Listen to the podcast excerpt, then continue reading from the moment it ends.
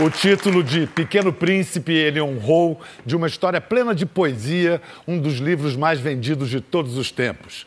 Pequeno, pelo jeito íntimo e doce de tocar a gente.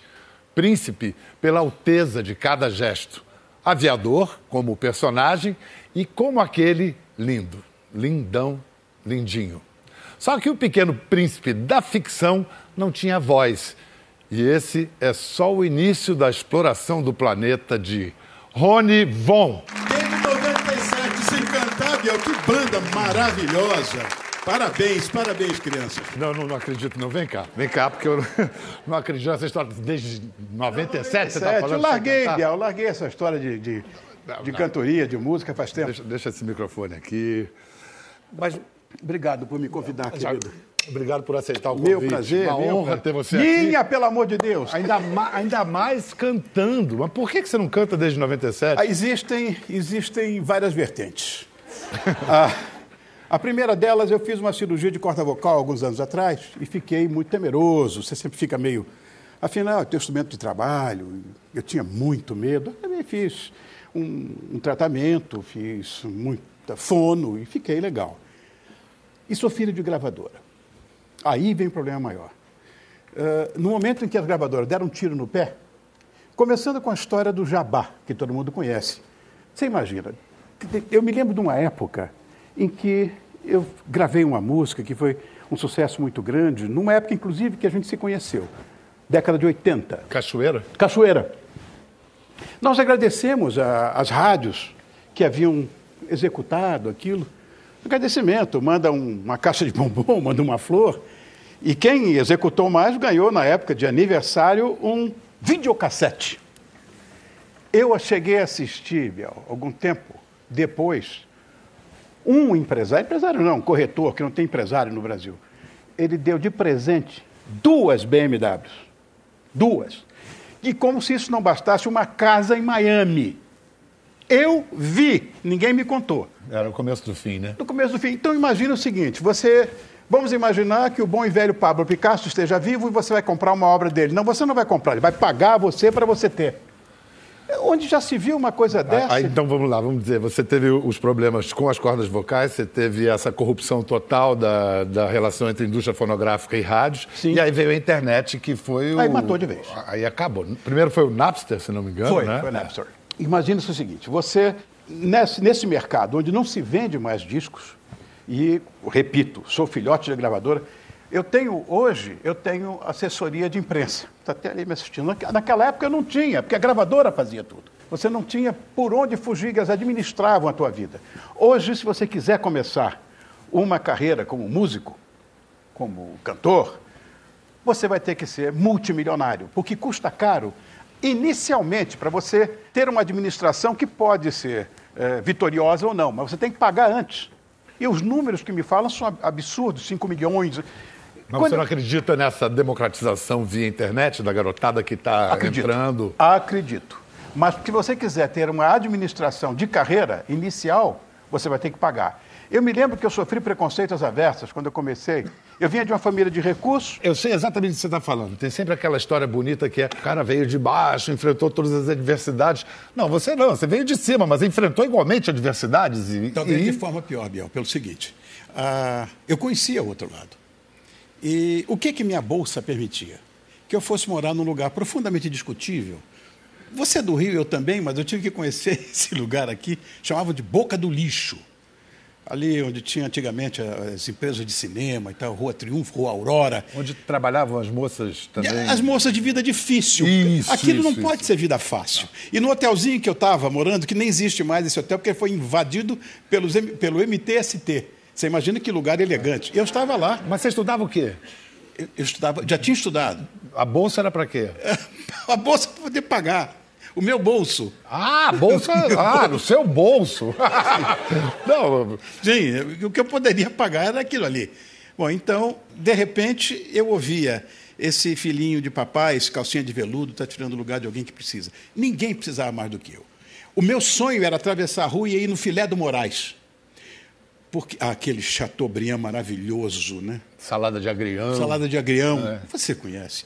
E eu doido, não podia. Meu negócio era um pão francês com mortadela, muitas vezes no próprio Moraes, o próprio Moraes fez isso, e, ou então o ovo frito com o pão francês.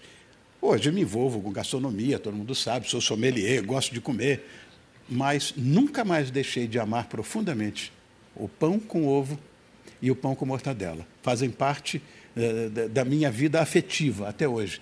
Isso me incomodava muito, porque eu não estava tirando o lugar de alguém. Eu queria o meu. Eu, me insurgi contra a família. É, na verdade, você teve que romper com o destino que, que a sua família queria predeterminar para você, né? Tinha um, eu tinha que ser o sucessor do negócio da família. É, negócio, aliás, que eu detestava, que é negócio de mercado de capitais, e que tive que fazer economia, uh, também não gosto. Eu saí da Força Aérea, da cadeia de aviador, na época, larguei a minha paixão em função disso. Mas a história é a seguinte: meu pai era ministro plenipotenciário em Londres. E ele trazia os discos dos Beatles para mim. Ninguém tinha. Demorava seis meses para chegar aqui, porque tinha que vir a matriz, aquela coisa toda. Isso fez com que eu fizesse amizade com um grupo maravilhoso chamado Brazilian Beatles. Faziam muito sucesso na época e tudo. Só que eles cantavam as músicas que ainda nem sonhavam chegar aqui, ou ninguém sonhava com isso, porque eu tinha em mãos aquilo. Ensaiava com eles, e um dia fui assistir um show deles lá no Beco das Garrafas, no Little Club, foi com minha namoradinha, aquele mingau que tinha lá no Rio, ali na, do, na, lá na, na, do Vivier. Então, no Beco das Garrafas mesmo. Isso. O... E ali eu estava um dia no Little Club, vendo show de banda de garagem, rock and roll e tal, que é a minha escola musical. E de repente um deles olha assim, aquele ali é o Rony, o pai dele, o pai dele é diplomata, traz os, os discos para a gente de Londres, não sei o que e tal, e ele canta muito bem, ele sai com a gente eu já fui andando, porque. Para tentar fugir? Fugir, mas só tinha amigo, tudo garotada. Vai me, cantar. Vai cantar. E eu me jogaram no palco. Quando eu digo jogaram, jogaram, eu caí de quatro no palco. E me levantei, tá, eu me lembro que eu cantei uma música chamada You've Got to Hide Your Love Away, do filme Help. Ninguém sabia nem o que, que era isso. Quando me senti um astro, aplaudiram. Ah.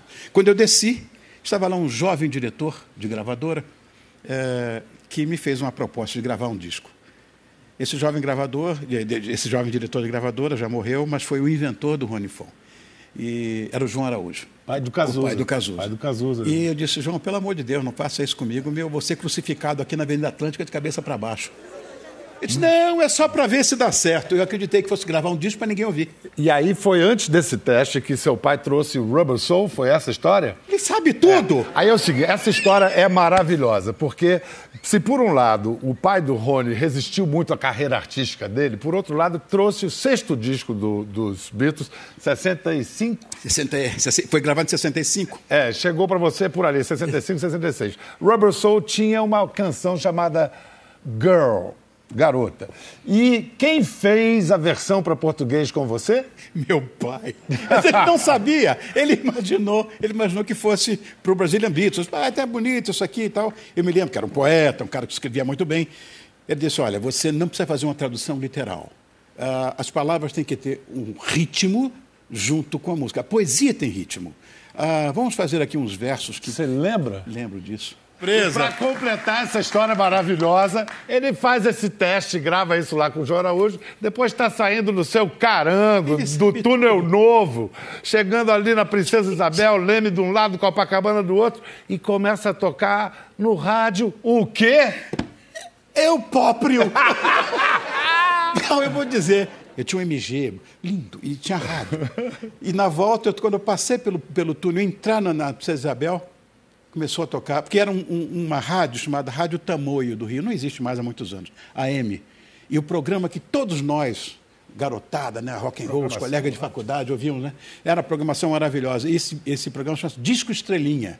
Todas as novidades que saíam no, no exterior e tal, mesmo aqui, muito raramente, lá vou eu. Disco Estrelinha, o disco que começa a brilhar. Eu.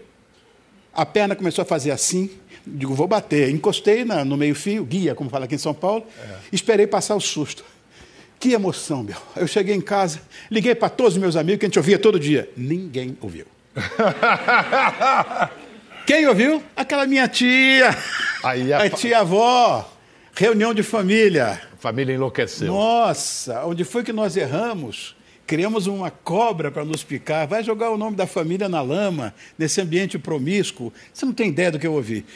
E um problema maior ainda foi com os meus colegas, porque na época eu fazia parte da esquerda escocesa, não sei se você conhece. É a que bebe uísque. Só 12 anos.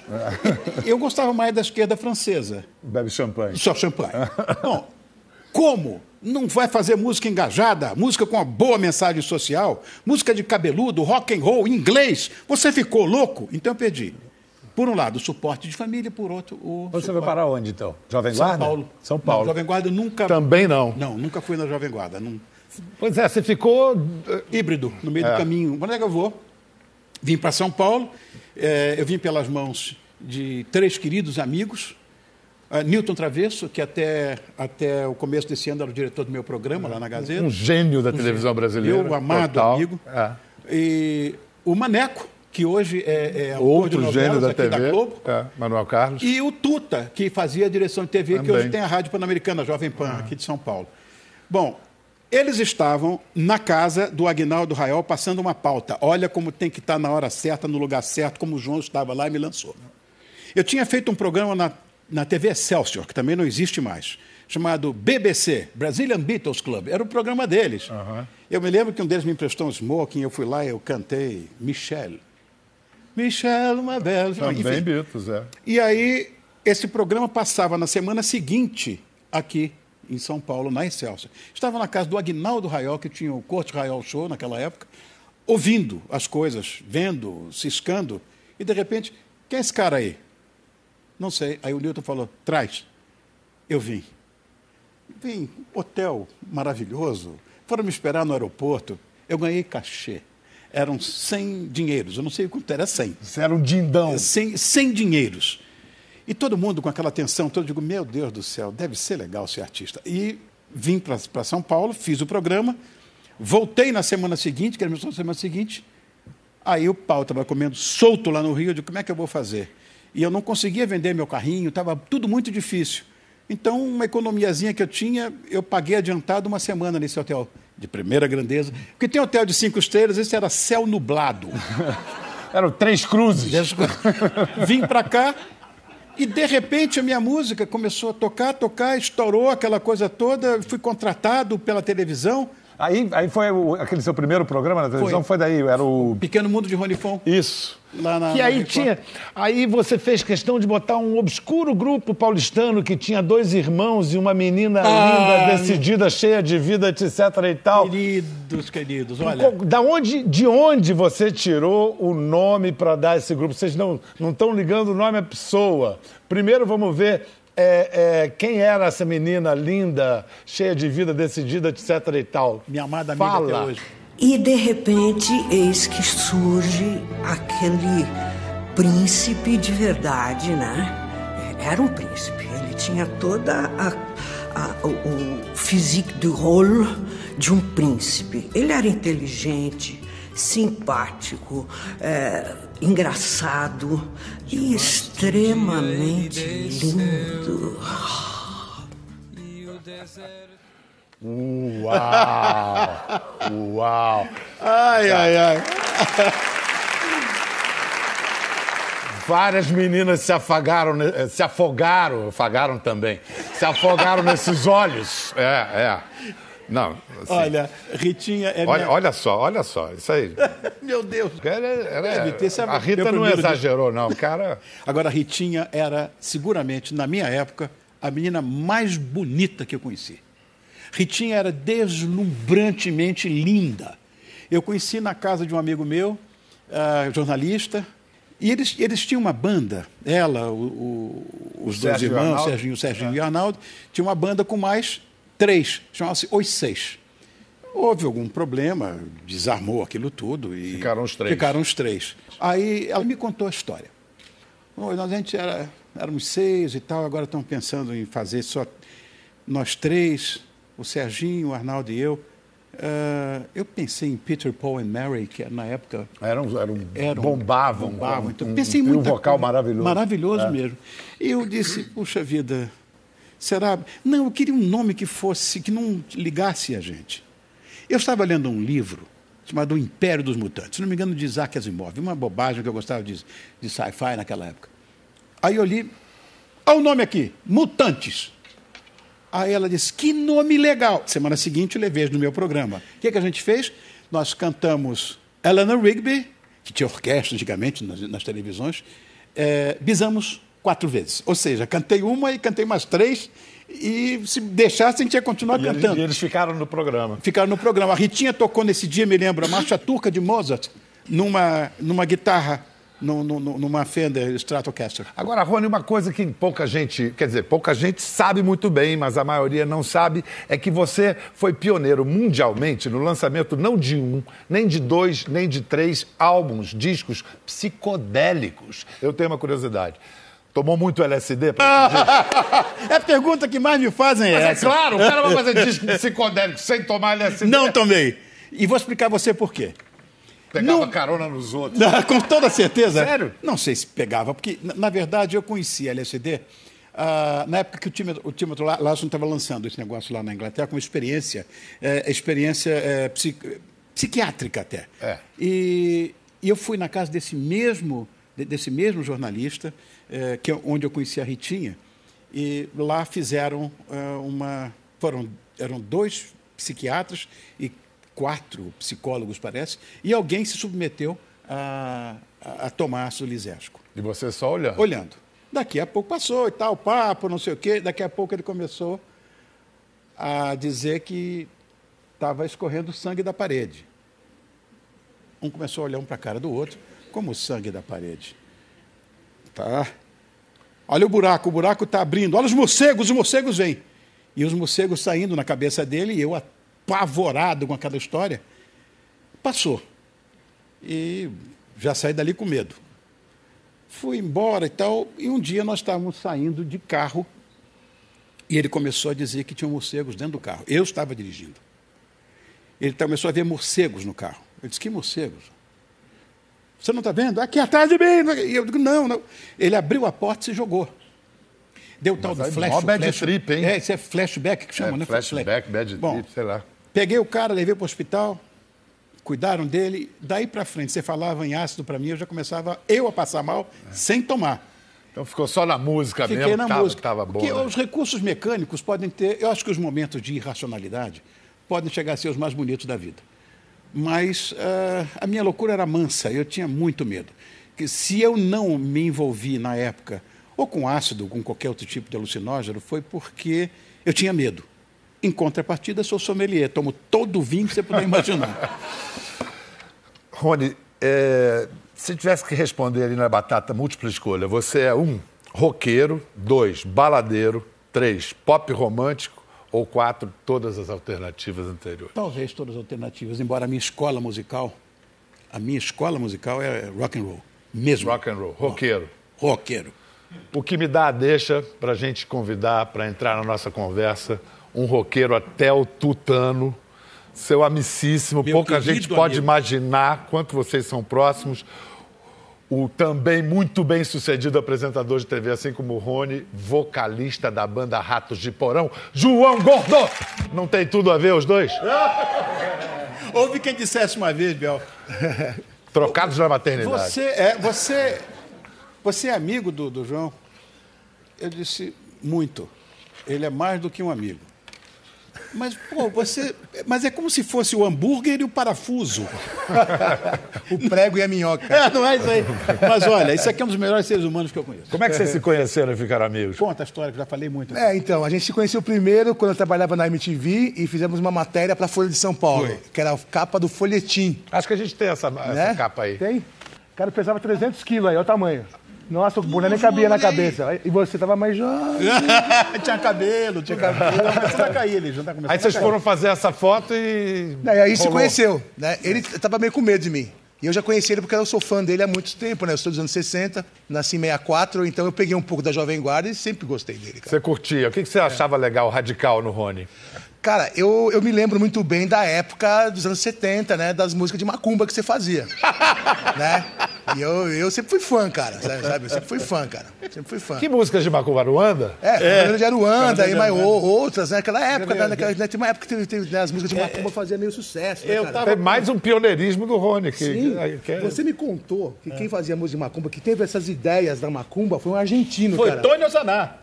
Mas como assim, O cara? Tônio Zaná, ele é argentino, hoje ele mora na Alemanha, ele mora perto de Frankfurt. Ele é um músico de primeiríssima ordem. E ele vinha fazer, bicho, tô com umas ideias aqui, bicho, esse é o folclore brasileiro, muito, muito, muito lindo, bicho, bicho, sempre Bicho, bicho.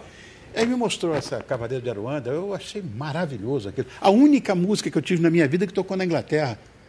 A única. Também foi só ela e acabou e no dia seguinte esqueceram. Mas Mas pra época é uma pesadona a música, meu. é, foi muito legal. E eu achei que era uma coisa de folclore mesmo, que não tinha nada a ver. Não tinha o, o- o viés religioso.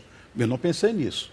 Honestamente, não. Sim, mas teve uma onda na época de Mas, Sim. mas o barato musical. Vamos também dar um crédito aí a Vinícius e Baden, que Sim! lá, né, vamos, vamos, vamos chegar à- lista, a nossa É. lista. Vamos lá. Quem, quem que. Na época, Na época. 70, Clara Nunes. Clara direto. Nunes, claro. Bete Carvalho. Bete Carvalho. Lá o Eu Vi Chover, Vi Relampiar. Eu vi chover, eu Rui vi Maurício. relâmpia, Rui Mauriti. Rui Maurício. Cara, muito engraçado ver um punk roqueiro falar. Martinho da Vila com a música O Sino da Igrejinha Sino- faz Belém bem Belém bom. é bom, é. Toda vez que tocava essa música em baile de periferia, baixava o santo em alguém, cara. Na verdade, a gente fre- frequentava, meu, né? O Gustavo lá, os, os bailes lá das periferias lá, baixava o santo. Mas naquela época era, era mais normal, né? Hoje em dia o negócio tá meio demo- demonizado, mas naquela época o brasileiro era mais chegado numa macumba do que hoje, cara. É verdade, virou um. Mas é verdade isso. Não, você tem toda a razão, é bom trazer isso mesmo, porque é, pintou uma intolerância que não havia. O Brasil se tornou mais intolerante. Totalmente, Porque a- a- havia uma, uma convivência bacana. Vocês dois têm a- a biografias recém-lançadas, a sua de Sim. 14, se não me engano, e a sua do ano passado. É, né? Dona Pastor, eu li é, todinha dele também. É, que, aliás, o André Barcinski, meu, meu brother querido, escreve a sua qua- quarta capa e ajudou você. Ajudou. Para você, João, foi importante a, a, a biografia no sentido de se entender, entender a sua vida, a sua carreira? Cara, eu tenho muita história maluca, né? Então eu preferi eu mesmo contar antes que eu morresse, alguém contasse por mim. É, pra mim, né? ó, Mas a parte que o bicho pegou mesmo pra mim, porque eu tenho uma, uma memória muito fotográfica para os anos 60, anos 70, eu lembro de tudo, televisão, jingles, desenho animado, nome de todo mundo. Só não lembro que eu comi ontem. Falou? Mas assim, eu- é, tá tudo aí, cara, o que, eu- que que eu me lembro, cara. O que me pegou muito mesmo foi o meu relacionamento com, com o meu pai, né? O meu pai era um PM, só que ele tinha problemas psiquiátricos, cara. E lá em casa era como se fosse um quartel. Né? Só que era tudo vezes cinco, assim, cara. Os castigos físicos, o castigo psicológico, as humilhações. A minha parada era muito hardcore lá em casa, cara. Falou? E aí- isso me trouxe umas, umas lembranças, assim, que me deixou meio, de, meio, meio pra baixo, assim, cara. Fiquei bem deprimido, cara. com- Você- Com essas lembranças, cara. e- e- mas aí isso te ajudou a resolver esses traumas? Ou, ou- Resolveu porra nenhuma, fiquei mais louco ainda, cara, saca, meu? Mas assim, é, isso, isso, me, isso me ajuda, cara, a, a manter um relacionamento mais aberto e, e me- melhor com os meus filhos, saca? Sabe? Ah, então. É. Então você está com que idade? É, eu tô com 53. 53. Grande pai, Biel. Ele, ele Um é dos um grande melhores pai. pais que eu conheci até hoje. Ah, marido impecável, mas também, pelo outro lado, a Vivi é uma mulher excepcional. E endireitou esse menino, se é que ele foi torto um dia. Para mim, não, ele nunca foi. Mas acertou, de certa forma, né? botou ele no alvo. Porque a verdade é, é o seguinte: tudo é efêmero hoje em dia. Tudo vai passar. Da família você não pode fugir. Essa verdade é perene. Então, tudo passa, mas a verdade não. E ele assume família de uma forma que pouca gente sabe. Eu tive que assumir porque eu queria ter família, né, meu? Eu tive uma vida tão doida, cara, que chegou uma. Eu, eu queria morrer logo. Na época eu pesava lá 210 quilos, lá eu, meu negócio era usar droga e morrer logo. E eu quase consegui, né? Quase conseguiu esse intento. né? É, quase, quase consegui, doido. cara. Só que a Vivi, ela era, minha, ela era fã da minha banda, ela, ela morava na Argentina e ela era repórter de uma revista, né? A revista Metal, né? E um dia ela foi me entrevistar, eu conheci ela. Só que quando eu tive uma overdose no ano, no ano 2000, ela resolveu se declarar a mim. Falou, ó, preciso falar com esse cara que eu gosto dele antes que ele morra, cara. Né? E foi aí que me salvou. É, ela chegou e se declarou e eu comecei a, a ficar com ela e estamos juntos há 16 anos. Bem-vindos de volta. Voltamos com a praça que Carlos Imperial fez para o Rony Von. O tomou conta do Brasil, foi um sucessaço. Não queria gravar de Pois é, jeito você resistiu. nenhum. Você tem esse negócio de dizer que, na verdade, as músicas que você queria ter gravado, você nunca gravou. É, de certa forma, sim. Até que eu fiz os discos psicodélicos, eu queria gravar todas. Mas a gravadora, quando o cara recebeu, eu nunca mais me esqueço disso. Quando o diretor de venda da gravadora recebeu aquilo, quando viu a capa, já estranhou. Quando ele ouviu, ele olhou Isso não pode estar acontecendo com a gente. E o, e o nome do disco desse tamanho, cara? Ah, pô, é... Por quê? Porque eles tinham a mania de dizer: seu disco não tem nome, seu disco não tem título, é, é tudo curtinho, Radical, não sei o quê. Disse, eu botar um nome no disco, então. Eu, eu, tinha uma combinação. Aventuras de para sempre contra nunca. Como é que Exatamente. era? É. É, a misteriosa luta do reino de para sempre contra o império de nunca mais. Era o nome do disco. Como é que alguém ia Depois falar? Depois disse que nunca tomou um ácido para botar, botar o nome desse. Ah, e a primeira música? As suas músicas também têm um nome muito curtinho. Meu bem, a praça. Tá bom, eu vou dar um nome bom. Primeira música, faixa 1A de como meu herói, Flash Gordon, irá levar-me de volta à Alfa do Centauro, meu verdadeiro lar. Rebelde, cara. Essa mulher é rebelde, cara. Claro. É lógico. Pararam de me encher. Porque... É, nome de cordel enlouquecido. Olha só. Estávamos falando de família, casamento. Eu vou resgatar um pedacinho da entrevista quando a gente se conheceu em 1983, há 34 anos. A, a sua resposta quando eu falei em casamento. Só, só, faltou você citar o seu rival, Roberto Carlos. Não sou do tipo que pensa em casamento. Olha lá, vamos lá. E o casamento? Você não pensa em tentar de novo, não? Você sabe, eu não fui uma pessoa que teve muita sorte nesse tipo de coisa, não, sabe? Porque eu não vou mentir para você, rapaz. Essas bobagens de que eu sou autossuficiente, isso é uma estupidez. Ninguém é, né? É. Ninguém é. Eu sou uma pessoa extremamente dependente e insegura. Isso eu deixo claro para quem quiser saber. É claro que eu sinto falta de uma costelinha do meu lado, de uma companheira. Mas o que eu preciso de verdade é de cumplicidade. Eu quero cumplicidade. Eu não quero uma mulher, eu quero uma cúmplice. Uma costelinha é demais, hein, meu? e Rony já tinha conhecido essa costelinha e não tinha percebido ah! que essa era a cúmplice dele. Era uma amiga de infância, é verdade? É verdade. Você sabe essa música que eu cantei quando começou aí? Você fala inglês. Uh -huh. é, you Don't Know Me. Você é exatamente para ela, porque ela era apaixonada por mim e eu não sabia. E ela me arranjava namorada. E ela dizia: não, mantenha essa, essa pessoa, ela é tão boa, uma pessoa tão honrada e honesta. Se ela tivesse falado para mim, eu, tava, eu estou casado com ela há 32 anos, ela é minha amiga há 51, mas eu devia estar casado com ela há mais tempo. Eu estou só, só há 32 dias. Você foi o último a saber. Kika! Cris Von! Que bom que você está aqui, Kika. É um prazer, é um prazer. Quanta paciência você teve com esse homem, hein? A coisa para acontecer, você teve que ir a Buenos Aires para ele. Ele sabe Pois tudo. é, ele Tá foi me. Argentina de novo aí. É. Ele foi me enrolando, vem ver a, a exposição de Salvador Dali. Eu falei, mas eu estou aqui cuidando das, das crianças, das coisas para você. Ele disse, é, Kika, mas vai ser muito bom. E assim ele me enrolou e eu fui. Quando eu cheguei lá, não saí mais até hoje. Ah, que delícia. Não Olha, saí foi da relação. quando- mas só que você não pegou uma costelinha, né? Você pegou um, um maciozinho, não foi? E aí vocês tiveram um, um filho só? Um filho. Tivemos um só. filho. Ela perdeu um, que- quer dizer, nosso, né?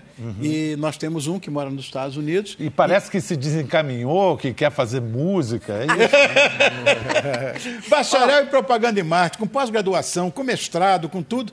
Fã do João, fã de Meu música. É. E eu tenho dois mais velhos, né? Ah, o Ronaldo e a Alessandra, e ela acabou de criar. Eles, chamam ela de, de boa drasta. Boa drasta, Ah. porque eu era pai com guarda de filhos e ela me deu esse suporte todo antes de ir para Pedro, ele é a alegria e o desespero dos apresentadores, porque ele, ele perguntou para mim. Não foi para você tudo isso. Acho que eu falo demais. Não, mas ele toma conta porque é um showman. Aliás, É. eu, tô, eu tô apanhando aqui e feliz da vida, porque são dois showmen. Eu posso levantar e ir embora, deixa eles fazerem o programa. Não. Tudo bem. Mas, Kika, o que eu sei é que no Dia das Mães ele ganha presente dos Ele filhos. ganha presente. E se não ganha, ai, eu fui incompreendido. Eles não acham mais que eu sou a mãe. Eu, eu sofri tanto. Mas eu acabei de criar, mas, eu também mereço. Esse tema da paternidade renovada, esse, esse, novo pai, um pai que afina a casca, que pode ter intimidade com os filhos, é um tema muito próximo a mim. Adoro, toda hora aparece nesse programa. Esses dois são exemplos disso. Já que a Vivi não está aqui, fala um pouco por ela também sobre o João e o Rony como pais. Pois é, é a gente na verdade, a gente precisa muito deles. Eu precisei muito do Rony, até para me ensinar a trocar fralda no desespero de uma febre. Ele me falar como é que deveria agir para me acalmar. Né? Eu, eu, eu vejo o João e a Vivi também como, como pais, eles são uh, uníssonos, né? eles, eles se entendem para poder criar da melhor forma. E a cumplicidade, como diz o Rony, é o melhor remédio para isso, porque não é fácil. Criar filho não é brincadeira, ainda mais num, num mundo como o de hoje, e que você tem que é, fazer um vencedor, né? Seu filho tem que ser um, ele tem que vencer tanta coisa para chegar a ser alguém. E, e eu acho que os pais são fundamentais para isso. É um jogo de xadrez hoje em dia, cara. Não é brincadeira. É, é difícil Mas, pra João, caramba. A, a Vivi, para você, o quanto da tua estabilidade emocional você deve a ela? Ah, quase tudo, meu. Porque assim, é, ela faz a, a, a, na empresa nossa, eu sou, eu sou o office boy idiota. Entendeu? Ela, ela manda em tudo. Bem-vindo ao clube. É, e sobra para mim a parte da, da casa, doméstica, para mim fazer, cara. Então a gente não tem empregada, minha casa é mal grande, então eu dá-lhe faxina. Saca, meu? Mas, então, mas ele cozinha bem. É, eu, é, eu tô é, sabendo. É, eu você faço é, a parte. É vegano, né? Eu, vegano. Eu tô, um, dia eu chego lá. Um dia eu chego você lá. é vegano? Não, tento ser. Vocês é. dois devem ter esse é. canal, que são dois é. gourmets, são dois é, gastrônomos. É, eu, só que tem uma coisa, eu, meu prato predileto é o cheio. De preferência fundo. eu como. eu como. É. Eu como muito. Então, João já se segura eu mais. Vivo, segura eu vivo mais. regime, velho. Eu tô de regime direto, cara. Não posso engordar mais, cara, sabe? Sei. Senão minhas doenças voltam tudo. E a estrada continua é. fazendo multishow? Cara, o, o Rato tem 36 anos, nunca parou. Né? 16 disco. Acabamos de fazer uma turnê na, na, Europa. Agora, em setembro, fazer uma turnê na, na, na América Latina. Começa no Uruguai dia, dia, dia 1 vai até Costa Rica. Né? Agora em dezembro aí também tem a turnê nos Estados Unidos também, cara. E eu já com 53 anos já não sou mais jovem para ficar berrando uma hora sem parar. Sucesso desses caras lá na Europa, não, eles não fazem ideia. É, eu queria perguntar, por que, que o Ratos Porão faz mais sucesso no exterior do que no Brasil? Porque esse som é mais compreendido lá fora, né? né? E a gente começou no, no movimento punk e passou pro metal, é uma mescla de todo tipo de som, né? E aqui tem muito fã. Tem muito fã, mas é, a gente toca muito mais em festival grande lá fora. lá fora, do que aqui. Aqui o pessoal nem sabe que a gente existe direito, sabe? A gente não toca em festival e, nenhum. E hoje, e hoje tudo bem você ser saudável e punk, né? Você pode ser saudável. Né? Sim, favor, lógico, né? lógico, cara. É. Sabe? É muito melhor ser saudável do que, do que Jancão, né? É. Qual, é, qual é o lado punk do Ronivon? Cara, esse lá. Tem, lógico que tem, cara. Aquela música Anarquia, na época da ditadura, meu chapa. Como você conseguiu passar aquilo? Ninguém percebeu. Como ninguém percebeu como o nome de Anarquia na música? Eu fui chamado, eu expliquei é. o que era e tudo, entenderam. Com essa cara?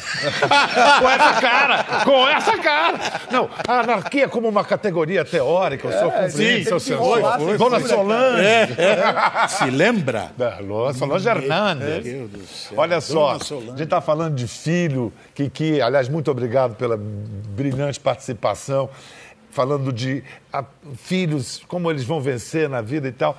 E aí me lembrei, falando disso, mais, mais cedo, cantando Girl, do Lennon, que fez aquele último disco, fez um disco para o filho e para a mulher. Foi. E ele tem aquela música que ele fala do significado do sucesso.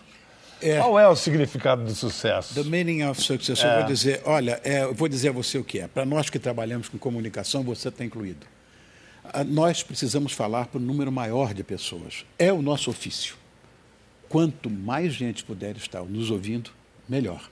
O problema é que as pessoas confundem sucesso com você ter sucesso. Não, você está com o sucesso. É como se fosse a mão firme de um cirurgião. Você não vai entregar uh, o seu corpo a um cirurgião que tem Parkinson, porque ele vai te matar. Ele está tremendo, não vai conseguir. Você precisa da mão firme de um cirurgião nesse nosso ofício que seria o sucesso. Que quanto mais sucesso ou popularidade você tem, para mais pessoas você pode falar. Esta é a sua atividade profissional.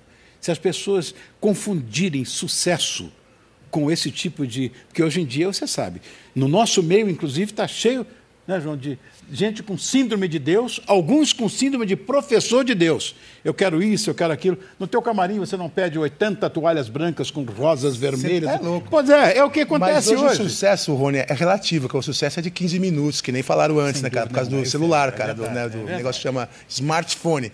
Que pra mim é o grande mal da, desse- dessa geração, é o smartphone, né, cara? É o, é o aparelho que deixa todo mundo estúpido.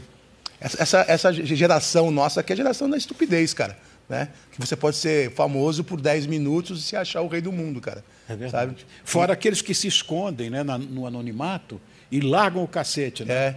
E, aí, e o smartphone deu voz aos idiotas, né, cara? Que não tinha voz, que só pensava besteira em casa, falava os espaltério em casa sozinho, e agora se juntou com mais um monte de ignorante que fala um monte de espaltério e juntou aquele monte de imbecil, e tá todo mundo junto aí falando merda. É um filósofo contemporâneo. Eu falo isso, ninguém quer entender. Filosofia. Não é? Para as massas.